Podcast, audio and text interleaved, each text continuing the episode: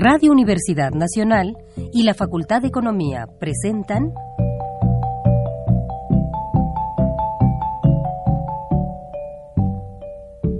Los bienes terrenales.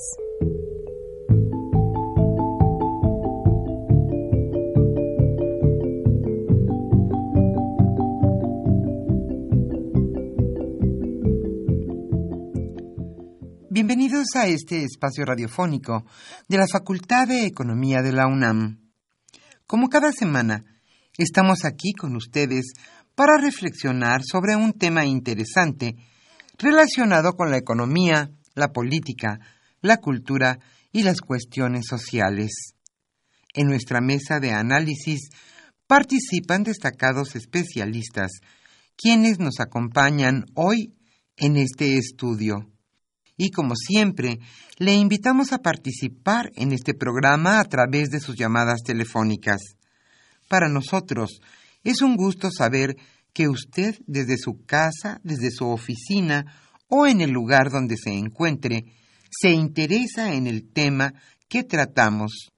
Nuestro número 5536 8989.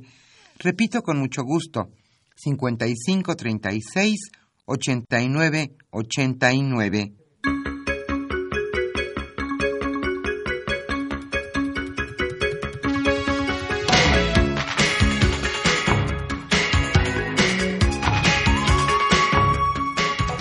Bien, muy buenas tardes, ya es pasadito de mediodía.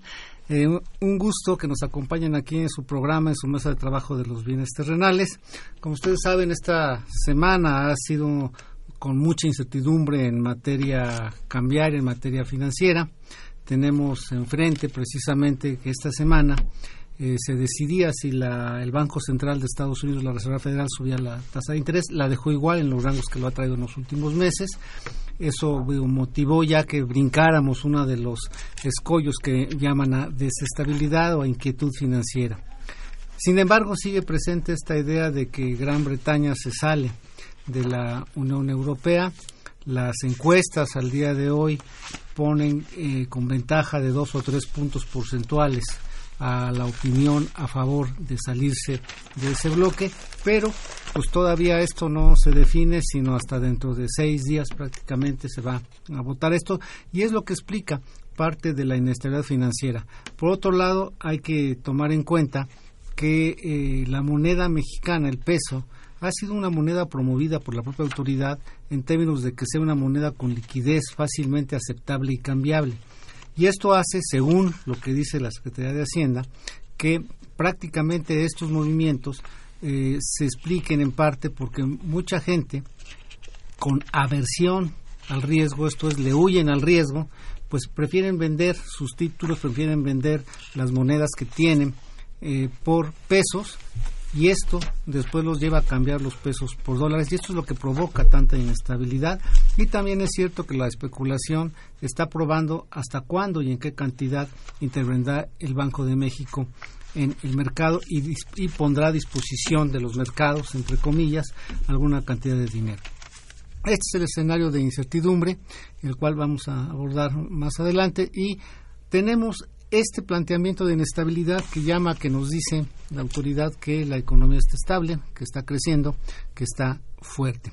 Sin embargo, también tenemos ahí un planteamiento interesante que últimamente ha cobrado fuerza en el sentido de que por qué las elecciones dieron el resultado que dieron y por qué a todos y cada uno de nosotros cuando nos preguntan cómo nos sentimos, si la economía va bien, si la economía va mal, la perspectiva es de que hoy no estamos bien y que pese a los datos macroeconómicos de estabilidad financiera, de creación de empleos y demás, de incremento del poder de compra de la demanda interna, dado que está contenida la espiral inflacionaria, pues de todos modos la percepción es que en unos meses todavía podemos estar peor. ¿no? Entonces, este es un contexto en general en términos de donde la autoridad lo achaca primero que nada a la parte externa, pero internamente la pregunta, y en eso que es más sensible a las familias, el empleo, ¿tiene certeza? ¿Es seguro que lo vamos a mantener? ¿El ingreso es de nivel? ¿Es de calidad? Y estos dos temas los iremos combinando, están estrechamente ligados. Aquí con dos buenos amigos del programa, Luis Rodríguez Medellín y Rodolfo de la Buenas tardes. Buenas tardes. Gracias por la invitación. En este contexto, Luis, ¿qué podrías ayudarnos a opinar en eso? Ya. Eh, si quieres, primero abordamos la, eh, la decisión de la Fed de elevar, o, perdón, de no elevar las, tasas de interés. Y eh, creo que pasamos prácticamente una década sin movimientos en la, en la tasa de interés eh, después de, la crisis del, de la década pasada. Y, y, en ese sentido vino un periodo muy grande de, de, estabilidad. Sin embargo, en el momento en que empiezan a anunciar que existe la probabilidad de que se eleven las tasas de interés, evidentemente empieza a darse un nerviosismo en todo el contexto económico internacional, evidentemente en el nacional también, y empiezan a, darse una serie de factores que provocan de alguna manera nerviosismo, incertidumbre y fundamentalmente inestabilidad cambiaria.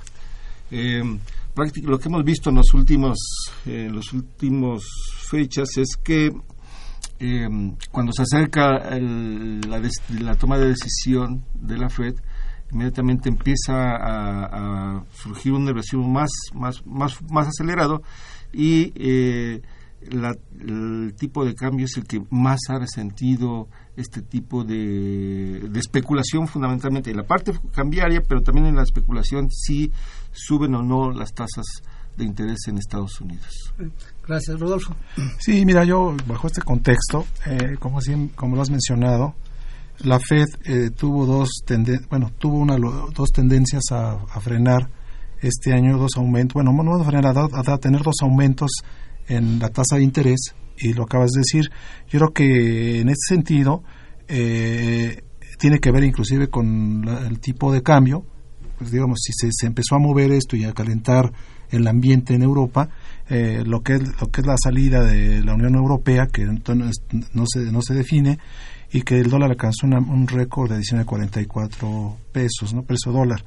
También es importante destacar que en este sentido el Banco de México eh, tuvo, también se pone nervioso en el sentido de que las tasas de interés también tienen que estar eh, de acuerdo a la oferta y demanda del mercado. Es muy importante ver esto porque eh, lo que acabas de decir repercute en la creación de empleos. Esto, digo, son temas que tenemos que, que ir correlacionando por lo mismo que se ha desacelerado a, niveles de escándalo en la creación de plazas, ¿no? Eh, digamos, son de 38 mil plazas laborales, cuando la expectativa, la expectativa es de 660 mil. ¿no? Entonces, México eh, está, eh, tiene que estar preparado para esto, porque si bien es cierto, la parte financiera le afecta a la economía mexicana. ¿no? Bien, en este contexto financiero, entonces tendríamos la Reserva Federal, que finalmente ahí no se mueve, esta idea de la liquidez que da la, el, peso mexicano en los mercados internacionales, pero también entonces esta situación europea, ¿no? ya el Fondo Monetario dice que le pegaría por lo menos cinco puntos a la baja el producto de Gran Bretaña y que también con un gran daño a la economía global. Allá adentro dicen, bueno, si salimos de la Unión Europea, lo primero que vamos a aplicar es algo que conocemos bien, aumento de impuestos, y recorte al gasto. Así es. El Fondo Monetario también advierte que esto iba a desequilibrar aún más en los mercados financieros y que sin duda los principales socios de Gran Bretaña, como son Estados Unidos, socios comerciales, Estados Unidos, Alemania, Francia, Italia, pues también se iban a ver con serios problemas. Esto entonces también nos pone en la perspectiva de un impacto de inestabilidad, volatilidad financiera, pero que puede concluir con un eh, impacto en el apenas lento crecimiento de la economía global, ¿no, Luis? Sí, en efecto. Eh, eh, bueno, esto será definitivamente la próxima semana, es cuando esperemos los resultados. Y tienes razón, las encuestas pueden ser como las mexicanas, ¿no? Este, que no, no le atinan, este, pero al final de cuentas, este, sí te dan alguna tendencia. Pareciera que, que, este, que ganaría el salir de, de, la Unión Europea. Y luego, más con este incidente de, este, de, que asesinaron a una diputada. Que parecía que estaban en Guerrero, que asesinaron a una, joven diputada muy movida que además defendía. defendía el quedarse en, efecto, evidentemente, sí, el impacto eh, en términos de la economía internacional sería bastante importante. Eh, y eso nos coloca otra vez en una situación complicada.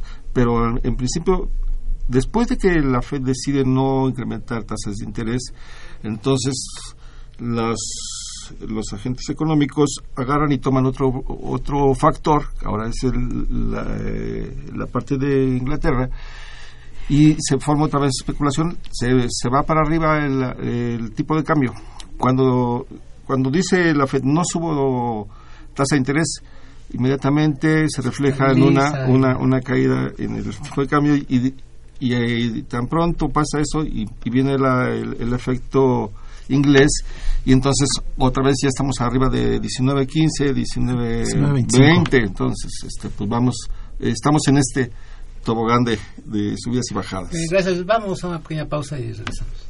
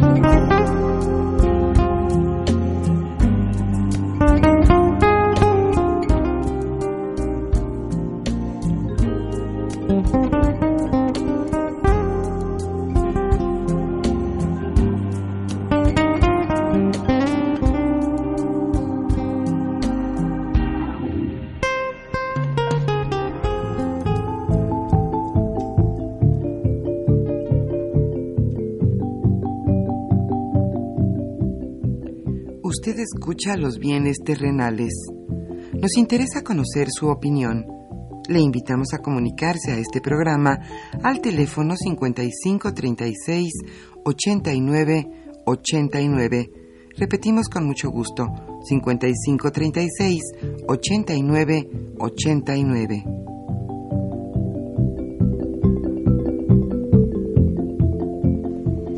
Bienvenidos Estamos de regreso aquí en nuestra mesa de trabajo sobre los bienes terrenales. Estamos hablando del tema de la inestabilidad financiera y sobre todo en un momento más comenzaremos a hablar del impacto en, la economía mexicana, pero sobre todo en esa percepción que hoy tenemos de si las cosas están bien o mal, contrariamente a lo que señala el gobierno, que señala que los datos están muy bien, pero la percepción que en casa todos ustedes tienen es que no, no están tan bien.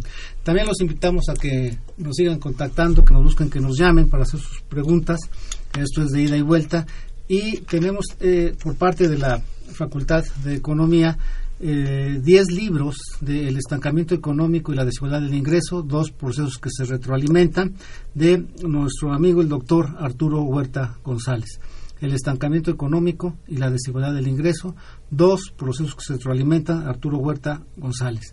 Bien, Rodolfo, ¿qué nos puedes comentar sobre esta situación? Sí, mira, yo creo que la parte de la decisión que se tomó antes de la, de la fecha clave para la salida o, la, que se quede la, la Unión Europea es eh, se debe esperar, ¿no? Yo creo que hay cosas que deben de esperarse y lo que están haciendo es un tacto. ¿Por qué? Porque eh, si es bien cierto el Comité de Mercado Abierto de la Fed ha dicho y ha comentado que la política monetaria del año eh, ha mantenido una tasa de interés sin cambio del 0.25%. Entonces, era como decía Luis en su momento, el problema es que esto tiene ha sido por un lado se detiene y por otro lado después de que firman algo eh, viene el incremento en, los precios del precio del dólar que está a 19.25 en el mercado y esto es una tendencia de crecimiento no yo creo que que hay formas eh, de, las políticas de anuncio de política monetaria, donde deben de darse cauces simplemente a las necesidades del mercado europeo, pero también, como sabemos, Estados Unidos es un mercado de consumo, entonces tiene repercute en las otras en las otras economías alrededor de la misma, ¿no?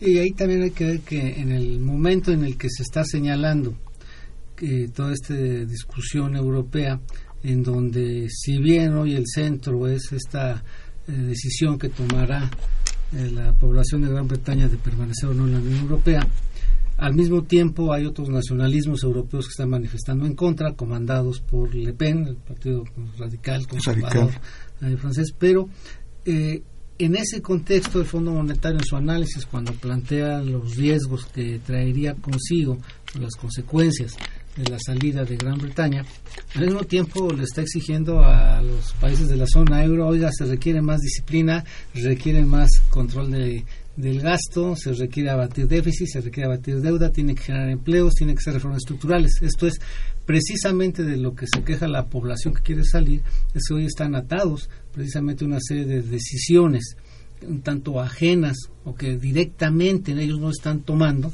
y por lo tanto esto son eh, los motivos por los cuales también hay descontento, los márgenes en términos de soberanía para tomar decisiones de política económica. Y estos se ven acotados, nos dicen siempre, por el Fondo Monetario Internacional, el Banco Central Europeo, el Banco Mundial. Entonces, en esa lógica, pues sin duda es eh, poco afortunada el, el momento en el cual el Fondo Monetario también hace sus cuestionamientos porque alienta precisamente la perspectiva de la salida. Bueno, para el caso mexicano, pues nos han dicho precisamente que la apertura de la nueva línea de crédito flexible que se da 88 mil millones de dólares, lo cual ya nos pone cerca otra vez de los 240 mil con las reservas de términos de protección, pero si bien eso está ahí y se supone que nos permite controlar lo que son los movimientos especulativos en el mercado cambiario, podemos que todavía no se toma ninguna decisión y como que la especulación le está queriendo tomar la medida al Banco de México para ver cuándo entra, en qué momento entra, bajo qué condiciones y cuánto le va a poner, ¿no, Rodolfo? Sí, yo creo que, mira, yo creo que esa es la, la, la, la, forma o la preocupación de, la economía mexicana, sobre todo el Banco de México, porque el, el, Banco de México ha se, ha, declarado, en cierto sentido, que debe de mantener el, el, poder de compra del peso, ¿sí? O sea, con respecto a lo que está sucediendo en, Europa. La Fed eh, debe también procurar el empleo y el ingreso de los ciudadanos. O sea, eso es lo que acabas de comentar, ¿no? Es una preocupación real, porque la pérdida de empleos simplemente lo, podemos reflejar en Estados Unidos. No el caso de México, ahorita lo vamos a hablar, pero Estados Unidos simplemente la baja de empleo ha sido desmesurada. Simplemente hay, al día de hoy hay 223 mil, 233 mil de gente, o sea, desempleadas, pero Estados Unidos tiene una ventaja, el seguro de, empleo. O sea, no, no lo está reflejando tan, pero sí le está eh, pegando a su economía interna y sobre todo pues, somos vecinos, entonces también eso va a tener una repercusión. Sí, presidente Luis. Sí, eh, mira, evidentemente eh, lo que podemos ver es los factores que utiliza fundamentalmente la Fed para poder tomar su decisión en términos de si eleva o no las tasas de interés y en ese sentido, como bien enseñado Rodolfo, uno, uno de los aspectos más importantes es el mercado laboral, ¿no? Este, la, la, inflación y también la parte de crecimiento económico. Eh, Evidentemente que si esto, el, contexto internacional no, no se estabiliza, vamos a, vamos a encontrar un escenario realmente complicado. Y esto igual lo podemos ver la próxima semana. Eh, de verdad que si, si se impacta el crecimiento eh, eh, de la economía mundial, evidentemente nos vamos a meter en una situación realmente complicada. Aún y con toda la estabilidad que de alguna manera se, se tiene en términos fundamentalmente de, de, inflación, creo que ese es la, el, dato, el, que la inflación no se ha, no se ha disparado, este, eh, no habrá forma de poder detener este esta problemática. Estados Unidos cae, nosotros también, evidentemente nos arrastra, ¿no? Y la inestabilidad en todas las variables macro me parece que se puede generar. El secretario de Hacienda ha dicho, sí tenemos estabilidad en toda la parte macro y tenemos fortaleza, pero ante un embate como el que se puede venir, este, es, difícil que, que, lo podamos mantener y que este, nos alcancen todas estas reservas internacionales y el préstamo que nos hace el Fondo Monetario Internacional. Sí, hoy lo que tenemos el próximo jueves, 23 de junio, será la, la votación. Van unas siete horas adelante, entonces podremos saber aquí. Y el viernes igual aquí ya estaremos comentando que finalmente cómo nos fue y cómo, cómo le va a ir a la, a la economía mexicana después de esta decisión que se va a tomar. Bien, vamos a un pequeño corte y regresamos.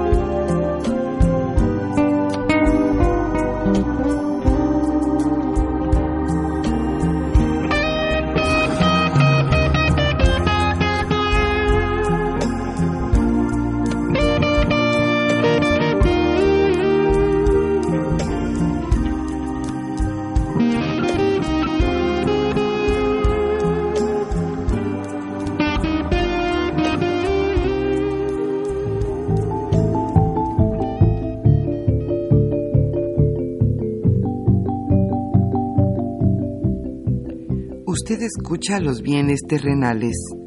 Nos interesa conocer su opinión. Le invitamos a comunicarse a este programa al teléfono 5536 89 89. Repetimos con mucho gusto, 5536 89 89.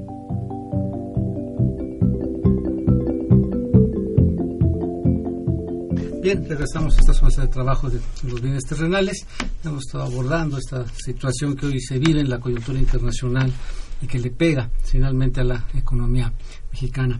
Bien, el otro tema de interés que hemos tenido aquí en el programa es abordar esta idea de, del empleo, pero sobre todo ya no nada más en la perspectiva de la capacidad de la economía mexicana para generar empleos que va a el crecimiento, sino del tipo de empleos hace algunas semanas, eh, ya hemos señalado en general, pero hace algunas semanas, eh, Rubén Migueles, del periódico Universal, que nos acompañado aquí en el radio, hacía una investigación en donde decía el problema de los empleos que se han creado es que el grueso, el grueso de ellos son empleos por los que se paga de uno a dos salarios mínimos, algo que ya veíamos en términos de la calidad del empleo. Y luego ya eh, retomando lo que es la información del INEGI en términos de sus encuestas sobre la ocupación y el empleo, pues encuentra que pues se tienen tasas muy elevadas, podemos decir en términos generales que un 30% de la gente que hoy en este momento está laborando pues es informal. ¿no? Considerando, y aquí sí haremos este, este apunte, ¿Cómo se considera la informalidad? Dice el, INEGI nos señala que eh, hay un sector eh, informal en la economía en la cual eh, se refiere a aquellas actividades económicas de mercado que operan a partir de los recursos de los hogares, pero que nunca se constituyen como empresas y que tampoco son independientes de estos hogares. Esa era una primera definición, que es la informalidad con la que regularmente hemos medido esto, que nos habla aquí de pues, prácticamente 14 millones de trabajadores que hoy están haciendo activos, realizando alguna labor, se encuentran en este tipo de establecimientos, por lo tanto es un sector informal. Pero a esto se, se le agregan otras modalidades de informalidad, en donde el INEGI te va agregando a lo que es el trabajo doméstico remunerado y a otro tipo de empleo informal también, puesto que no tiene ninguna protección en términos de la seguridad social, que incluso está siendo contratado por no solo por empresas privadas, sino también por el mismo gobierno. Aquí están entrando los trabajadores eventuales, por honorarios, aquellos que tienen contratos incluso semanales. Y en este escenario, entonces aquí ya estamos hablando de prácticamente 29 millones de trabajadores. Si nosotros tomamos estos datos, vamos a ver que entonces esta economía, con todo lo que se hizo en su momento en términos del inicio de las reformas estructurales para que esto creciera, con todas las reformas hacendarias y con toda la batería de reformas que impulsó al inicio eh, esta administración, pues hoy por hoy esta economía sigue sin generar el tipo de empleos que está garantizado en la Constitución y el tipo de empleos formales que requieren sobre todo los millones de jóvenes que se están incorporando a la actividad laboral. En esta condición, pues, ¿qué podemos esperar de una economía en donde, pues, 29 millones de los que están trabajando, pues apenas están ganando un salario de supervivencia o están totalmente desprotegidos sin ninguna garantía ah, social. sí, sí, en efecto, este ha sido uno de los problemas eh, más fuertes de la economía mexicana. Eh, si bien en algún momento la, economía informal, llamándolo así, eh, se construyó una válvula de, escape, porque evidentemente el sector formal no podía estar generando la cantidad de empleos que se requerían para toda la población que lo estaba demandando. Eh, varias veces se ha dicho que necesitábamos generar un poco más de un millón de empleos al año para poder captar a toda esta población que va entrando a, la edad productiva. Sin embargo, este, pues nos hemos quedado muy, muy por debajo.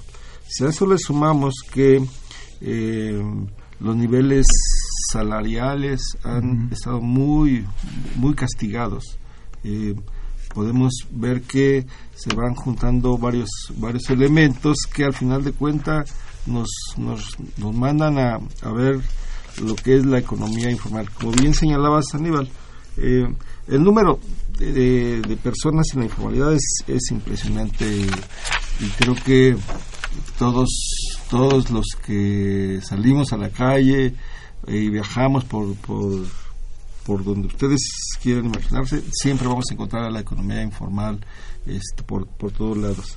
Nada más aquí el dato. De 51 millones que en este momento están trabajando, 29 son informales. Pues estamos más de la mitad. Más del 60%. Sí, sí exacto. Está, en la informalidad. Y, y, y, si recuerdan, eh, en algún momento eh, se pone en marcha un programa para que eh, se formalicen los, los, los, empleos. Es decir, algunos de los empleos que están, que están reportando como nuevos no es más que la formalización de algunos de los que estaban ya existían ahí, estaban laborando en alguna empresa y se, se formalizan y pero se reportan ya como nuevos como nuevos empleos entonces evidentemente eh, tenemos un, un escenario donde la economía informal es la que nos está dando salida, ¿no? Eh, me, parece que no es cosa buena porque al final de cuentas todo ese grupo de, población eh, no tiene eh, la parte de la seguridad social, es decir, no tiene acceso al, al IMSS o al ISTE, no tiene acceso al Infonavit, no tiene toda la parte de seguridad social que, que, le dan a un, a un trabajador formal. Sí, yo, yo creo que lo que acabas de decir, mira, las personas de la economía informal, de acuerdo a las cifras que acabas de comentar, Aníbal, representan el 57.4% de la población ocupada, ¿no? Un 1.5 más que registrada en el periodo 2015. Si bien es cierto lo que decía Luis, el, el trabajo informal o el empleo informal no cuentan con la debida protección legal para las relaciones laborales. ¿Por qué? Pues, pues es informal, ¿no? Y también hay que recordar que la, economía informal o la economía subterránea pues no genera impuestos, ¿no? o sea, no, no tiene una tasa impositiva, o sea, no tiene una carga fiscal. ¿Por qué? Porque se va por la, por, digamos, es libre, ¿no? En términos generales, te digo, yo así lo así lo estoy viendo pero también hay una algo muy importante donde le hablabas de los salarios. Efectivamente el salario mínimo hoy en día es de 73.04 no que realmente lo que te refleja el seguro social tú sabes que ahí hay incrementos digamos tres salarios mínimos cuatro salarios mínimos y que se va reflejando dentro de las estadísticas. Pero también la, la Organización Internacional del Trabajo la OIT el empleo informal representa entre el 50 y 75% del empleo en los sectores, ojo, no agrícolas, sino lo que decía Luis también, ¿no? En, en, actividades diferentes. Que eso es muy importante, Aníbal, porque porque simplemente la, Organización Internacional del Trabajo se pronuncia simplemente en eso, ¿no? Cuidar los efectos de la informalidad. Pero es lo que, lo que decía Luis, también te está dejando una serie de, de tendencias, digamos, de, de, de, crecimiento. Si es bien cierto, en, esta, en ese mercado eh, en, términos de porcentajes, en hombres es el 3.9% y en mujeres es el 3.7%, ¿no? Que da un total del 3, de 3.8% en general, ¿no? De la, de la, de la, de la, del desempleo, pues, de la, de la, del empleo informal, ¿no? Porque no podemos eh, comparar la informalidad con el desempleo en general, porque el desempleo, si, si bien es cierto, te representa un 4% de la población, ¿sí? Y más allá de eso, de, acuerdo al primer trimestre que se reporta, fue inferior al 4.2.5, al 4.2%. Sí. Ah, hay una punta interesante todo lo que señalas del salario mínimo diario, pero está en 73 pesos. Prácticamente estás hablando de que al mes estás generando 2.190 pesos. 2.200 pesos. La canasta del Corneval te pone que una familia promedio eh, para poder cubrir tan solo la parte de alimentación requiere 10 mil, 11 mil pesos al mes. Entonces, el rezago, si trabajando una persona, pues tiene, tendría que ganar cinco veces lo que hoy le pagan para poder alcanzar ese nivel que marca pues el Coneval. Así es. Y si queremos que se cumpla con la Constitución, el salario de una persona debería de alcanzar para sostener a toda la familia. Es correcto. En muchas familias hoy trabajan dos. Pero ahí estás hablando entonces de que son cuatro mil, cinco mil pesos al mes. Al mes, Entonces también tendrías entonces que duplicar o triplicar para poder alcanzar ese mínimo de costo de la canasta para poder cubrir tus y que hoy, perdón Aníbal rápidamente yo creo que lo que dice Luis es cierto. O sea y tú lo acabas de decir la canasta básica representa una una situación eh, irreal digamos para la para la población. Porque porque si bien es cierto tú acabas de decir para para mantener una familia ya deben de trabajar dos personas el papá y la mamá y sobre todo, uno, dentro de la canasta básica no están los, no están los estudios, no está el grado de escolaridad. ¿no? Y también eso representa, y lo vemos nosotros como, como maestros de la universidad, que por eso hay deserción grande de alumnos. Y, la preocupación del maestro es, ¿por qué desertas? ¿Por qué te vas? Y, y, a veces como maestro tiene que uno que buscarle, cuando tenemos un empleo que donde podemos contratar personas para que se empleen, por su, por su calidad de estudiante lo hacemos. Entonces, yo creo que ese es algo que tú acabas de decir muy, de verdad, es preocupante porque dentro de, la, dentro de enero o marzo la población desocupada es de 2.1 millones de personas, del de 59 millones de personas que representa el 59.2% de la población de 15 años. Que ese es, algo que ya es alarmante, ¿no? Y, y ahí que representa? Pues educación. Se frena la educación, es otro tema. Pero la informalidad, la informalidad es, es algo que se debemos de, de, atacar, pero sí es bien cierto lo que dicen. Eh, el problema es, para mí, digo, si, me lo permiten, y a lo mejor espero estar de acuerdo, es ver cómo se puede controlar la desaparición de la Comisión de Salarios Mínimos. Es un, hecho histórico ya. Perdón. Bien, vamos a una pausa y regresamos. Thank you.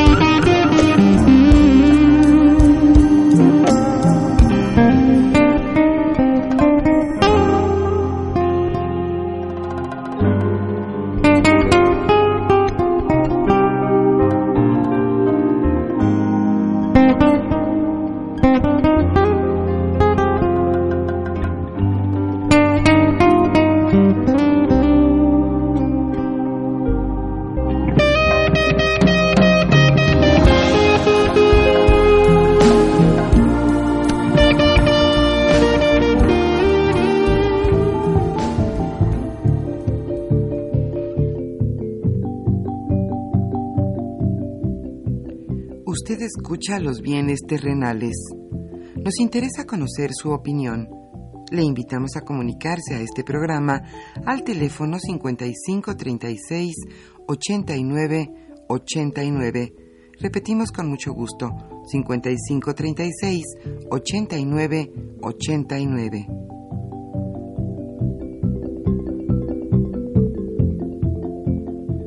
Bien, regresamos esta semana al trabajo de los bienes terrenales. Nos acompaña el maestro Rodolfo de la O y Luis Rodríguez Medellín. Me agradezco la llamada licenciada Vilés. Dice que mencionamos que nos encontramos fuertes ante la situación financiera internacional. Lo que señalamos es que el argumento de la Secretaría de Hacienda frente a la situación financiera internacional es que la economía está creciendo, se están generando empleos, se tienen reservas y la inflación está bajo control. Básicamente el argumento de la Secretaría de Hacienda y precisamente lo que señalamos es que no necesariamente así se percibe por parte de la población.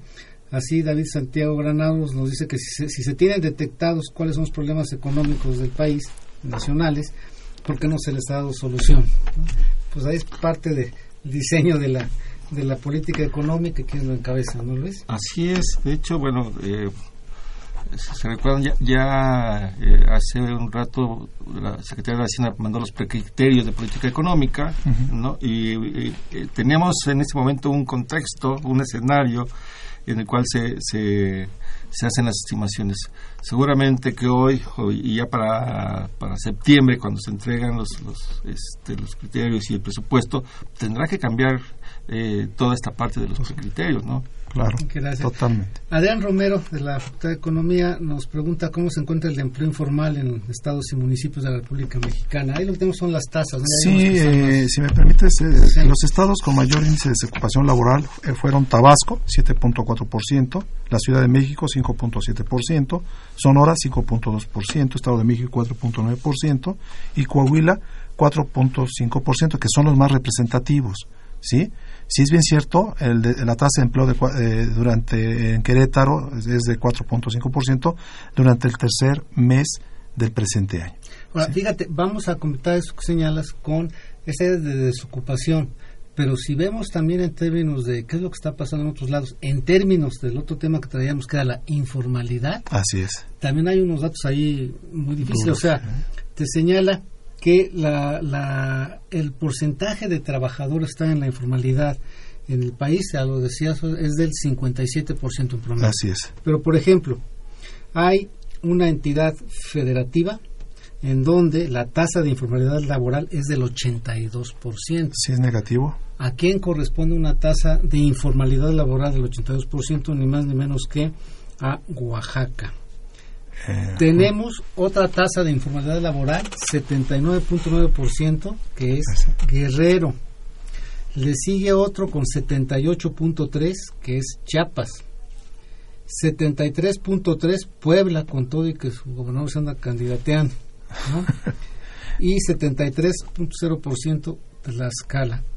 ¿Qué caracteriza estos estados que mencionamos? Prácticamente son los estados de siempre de pobreza, marginación. Pero también una parálisis, ¿no? Por los conflictos sociales internos que están que han provocado la paralización del crecimiento de la economía y la, y la falta de, que, generan desempleo o empleo informal. Y, estados que sí tenían actividad económica, pero dependían del petróleo, Tabasco, Tabasco es uno de por una tasa de desempleo impresionante. Es. Entonces, ese es el mapa Campeche real. Es Campeche está en una situación realmente complicada. Digo, ¿eh? ya para que se anunciara un programa de rescate de zonas económicas, sí, este, es porque está grave la situación. Sí, sí, sí.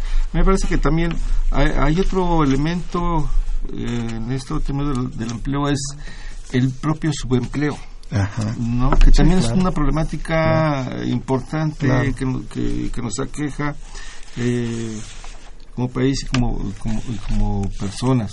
Eh, eh, de repente sales a buscar trabajo y, y, llegas y si lograste tener una licenciatura o a veces una maestría y estás sobrevalorado para el puesto que están pidiendo. Y entonces ya, no te emplazas, entonces te tienes que subemplear, tienes que ir a otra a buscar otras otras cosas.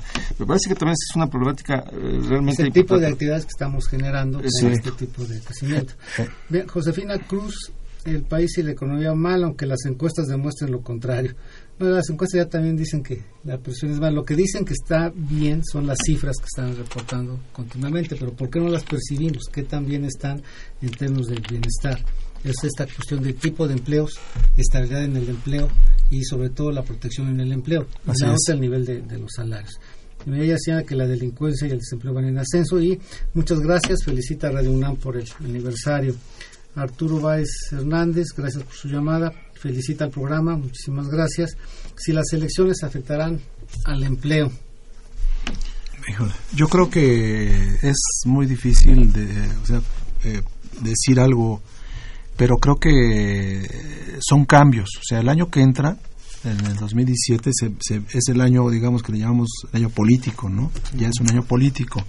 Si es bien cierto, pues sí, sí debe, sí lo va a afectar. ¿Por qué? Porque viene una desbandada de, de, gente hacia las campañas y bueno, ahí, ahí se ve el reflejo de, que puede ocasionar un incremento, pero ojo, es un, es, un, es un desempleo flotante nada más, ¿no? Yo creo que ahí es, es algo muy, muy, muy preocupante, pero no, no sé, Luis, ahí. ¿eh? ahí en ese, sentido de, cómo afecta el empleo, eh, también nos preguntan, estas afectaciones en el empleo, todo el empleo informal, ¿cómo andará México con respecto a otros países? Pues, de las tasas más altas, ¿no? Sí.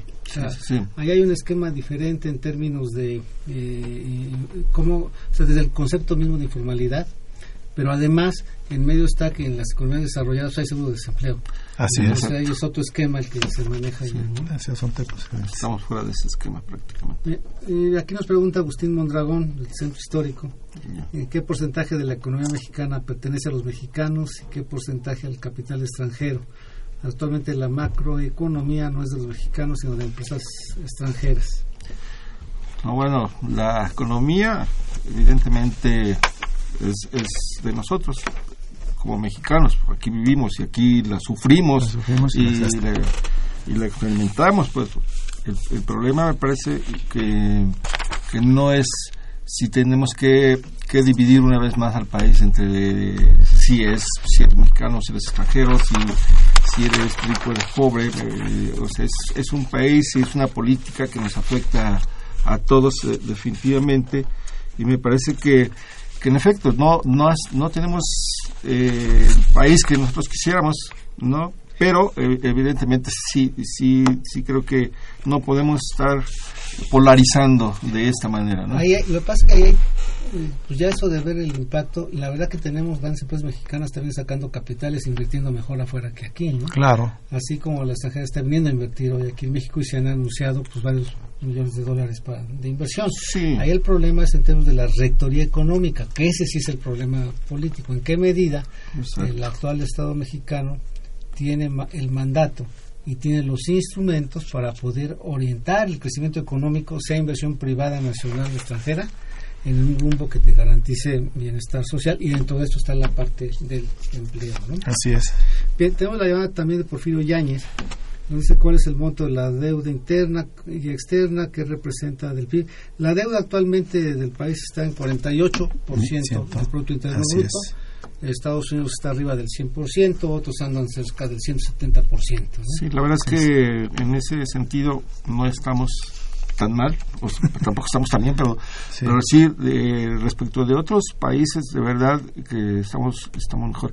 Y muchas veces nos hacen la comparación con, con algunos países para, para ver que estamos mejor en, varios rubros eh, este, económicos y este eh, de repente eso ya no nos funcionó, por ejemplo, en el tipo de cambio. En el tipo de cambio decían, eh, hay monedas de otros países que están más devaluadas que, la mexicana, y, pero ahorita la mexicana es la más devaluada. pues, ¿no? Pues ya, no, ya a veces ya no nos funcionan ese tipo de comparaciones, pero que sí, eh, definitivamente, por lo menos en esta de deuda, sí estamos mejor que otros países. O, te dicen, estamos mejor que Brasil. ¿no? Sí, exacto. Mira, yo, yo creo que esa es, es el ejemplo que tenemos del Fondo Monetario Internacional.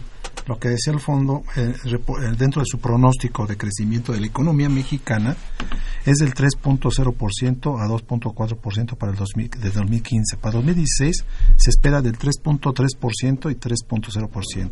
Ese es lo que decía Luis, no se puede porque cada quien maneja ciertos parámetros ¿no? dentro de la, del crecimiento de la economía mexicana. Yo creo que no estamos tan mal en ese sentido. ¿no? Sí, no, no, no Yo creo el que ahí escenario, vamos, ¿no? por lo menos, eh, pero yo sí retomo lo que comenta bien Aníbal. Eh, cuando lo ves desde arriba pareciera que, que hay la estabilidad de la cual nos, nos hablan, pero ya cuando vas al, al, al núcleo, al hogar, entonces ya la percepción no es esa, de que tenemos esta estabilidad y que podemos seguir bien hacia adelante.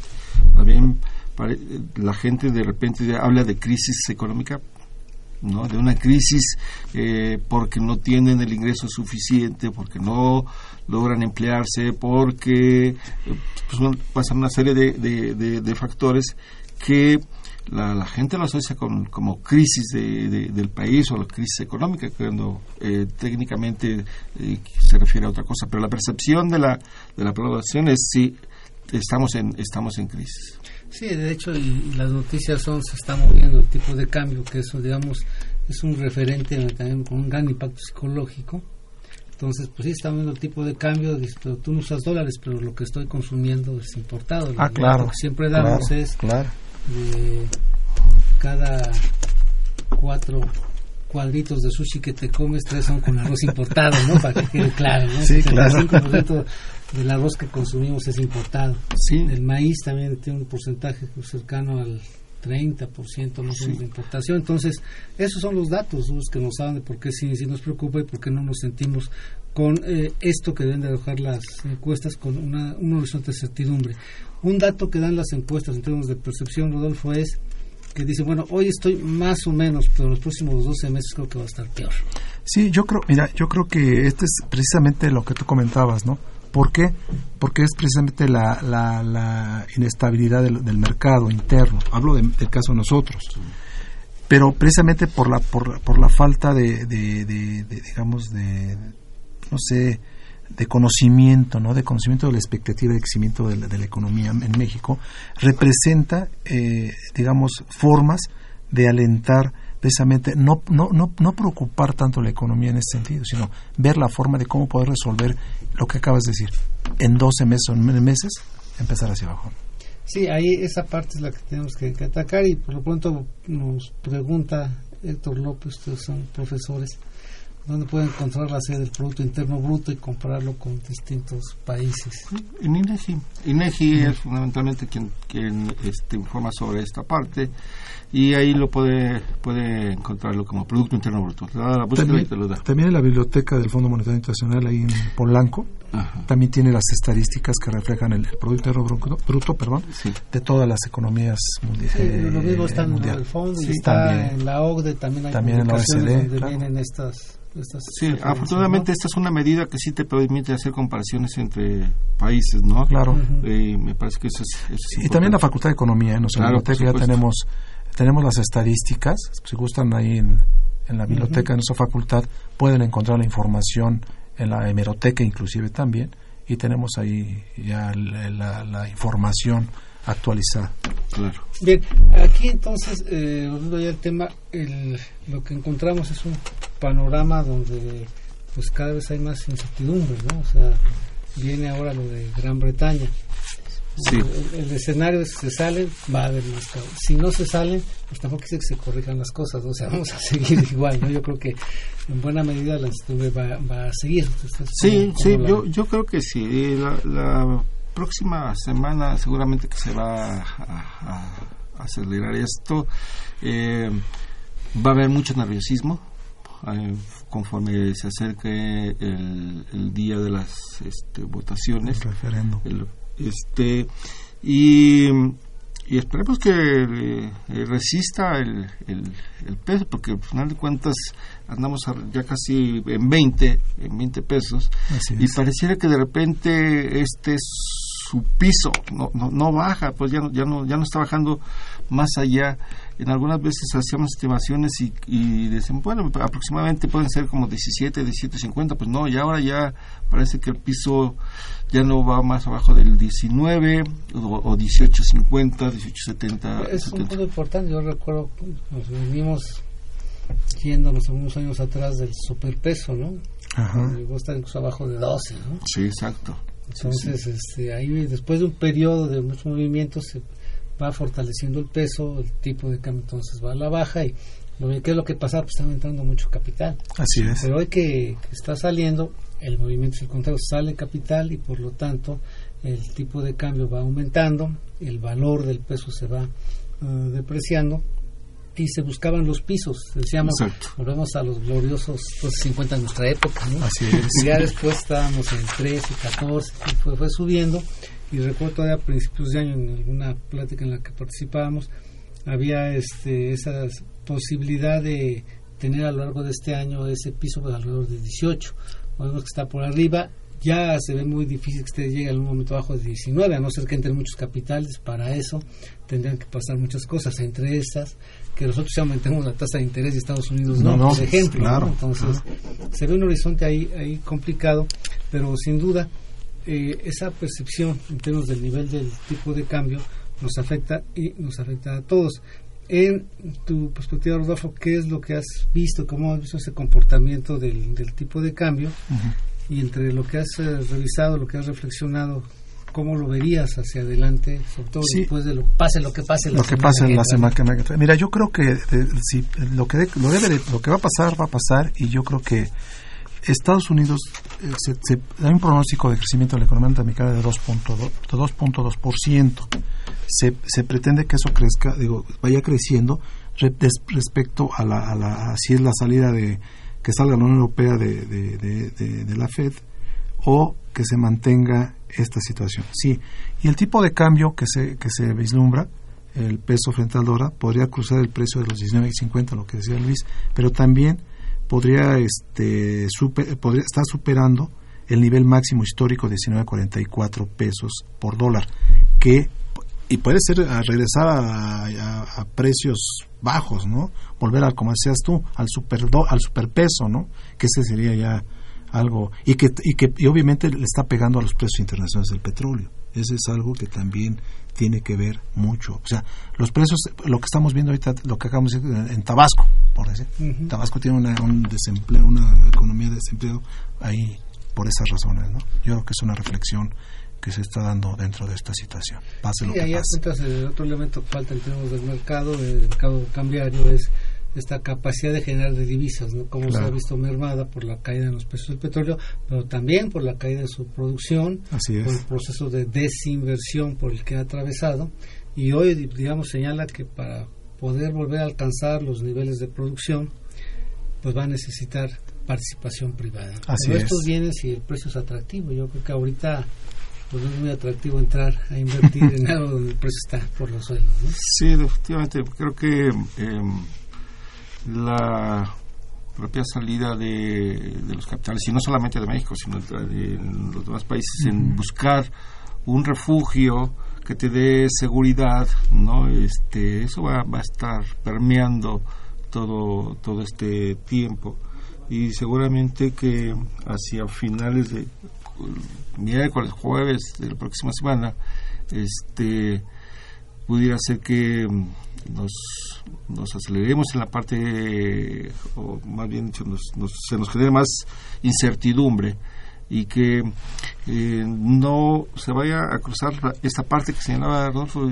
si precio de petróleo, este eh, de evaluación o depreciación como hoy le, le llaman eh, escenario internacional este con con este posibilidades de que eh, el referéndum vaya a la salida de Gran Bretaña de, de, este, de la Unión Europea en fin que se nos pueda formar un cóctel realmente explosivo claro. yo creo que ahí el tema es cambiar es lunes martes y miércoles la apuesta sería, llega a los 20, ¿qué tan arriba de los 20? ¿no? Puede llegar. Sí, yo, yo creo que esto es precisamente eh, buscar el canal ascendente, ¿no? Buscar un canal ascendente que, que se vea, que yo creo que llegará a 19.50, no más. Yo creo que esa es una... Digo, ya llegó a 19.55, pero con lo que va a pasar el miércoles o el 23 de junio, ahí se va a ver las expectativas del mercado cambiario. O sea, ya no hay forma de detener esto. O sea, o sí o no. O sea, no pueden, ya, no, ya no podemos esperar tampoco. La economía está en la expectativa. O sea, es, el nerviosismo eh, eh, de política monetaria. Y lo dijo eh, en algunos casos Milton Friedman, ¿no? También lo reflexionaba en ese sentido, ¿no?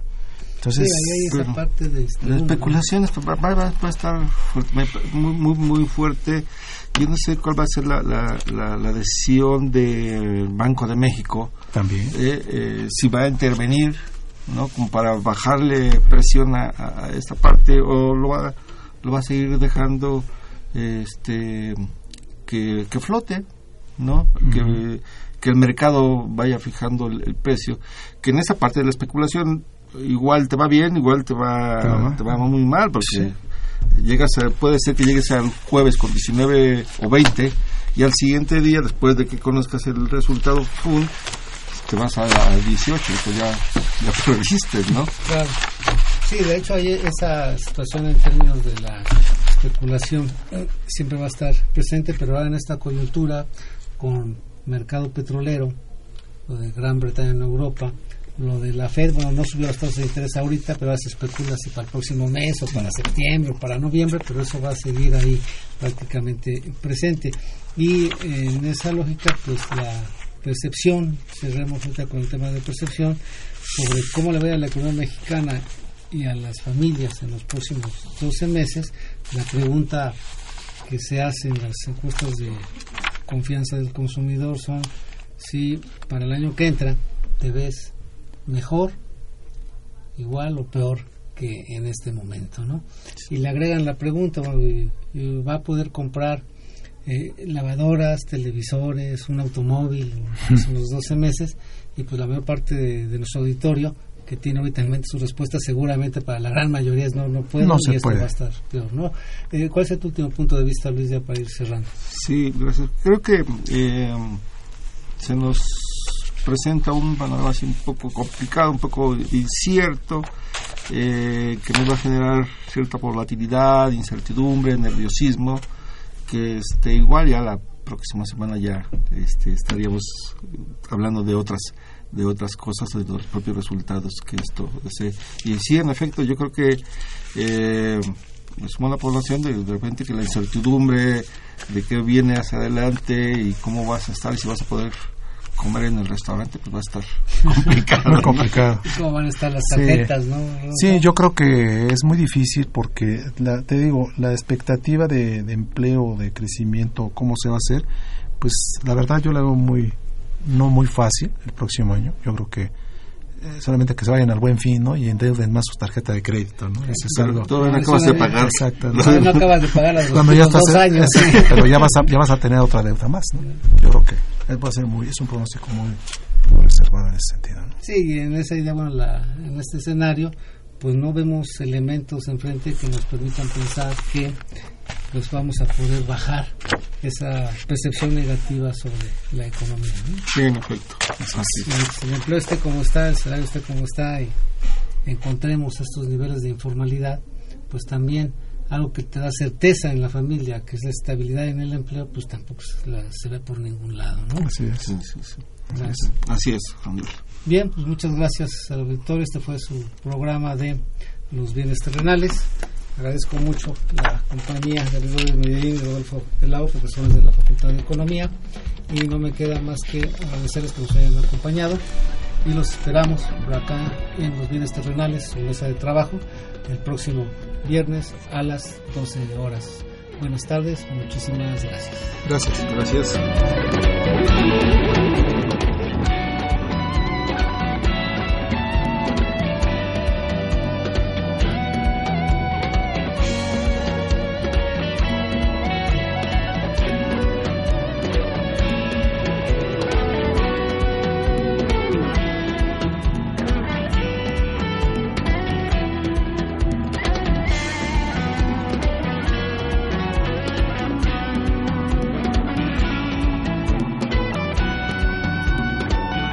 Agradecemos su atención y participación en este programa a través de sus llamadas telefónicas y la invitamos la próxima semana a la misma hora en otro programa más de los bienes terrenales.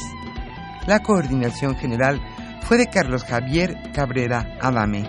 La coordinación académica de Aníbal Gutiérrez, Roberto Cabral, Alejandro Pérez Pascual, Rubén Antonio Miguel y Leonardo Lomelí Vanegas. En los controles técnicos, nuestro compañero Humberto Sánchez Castrejón y en la voz y producción su amiga Irma Espinosa, quien se despide de ustedes y le desea un agradable fin de semana.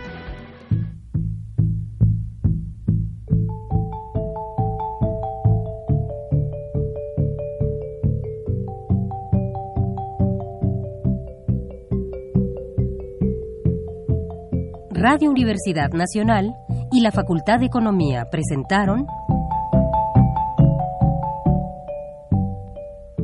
Los bienes terrenales.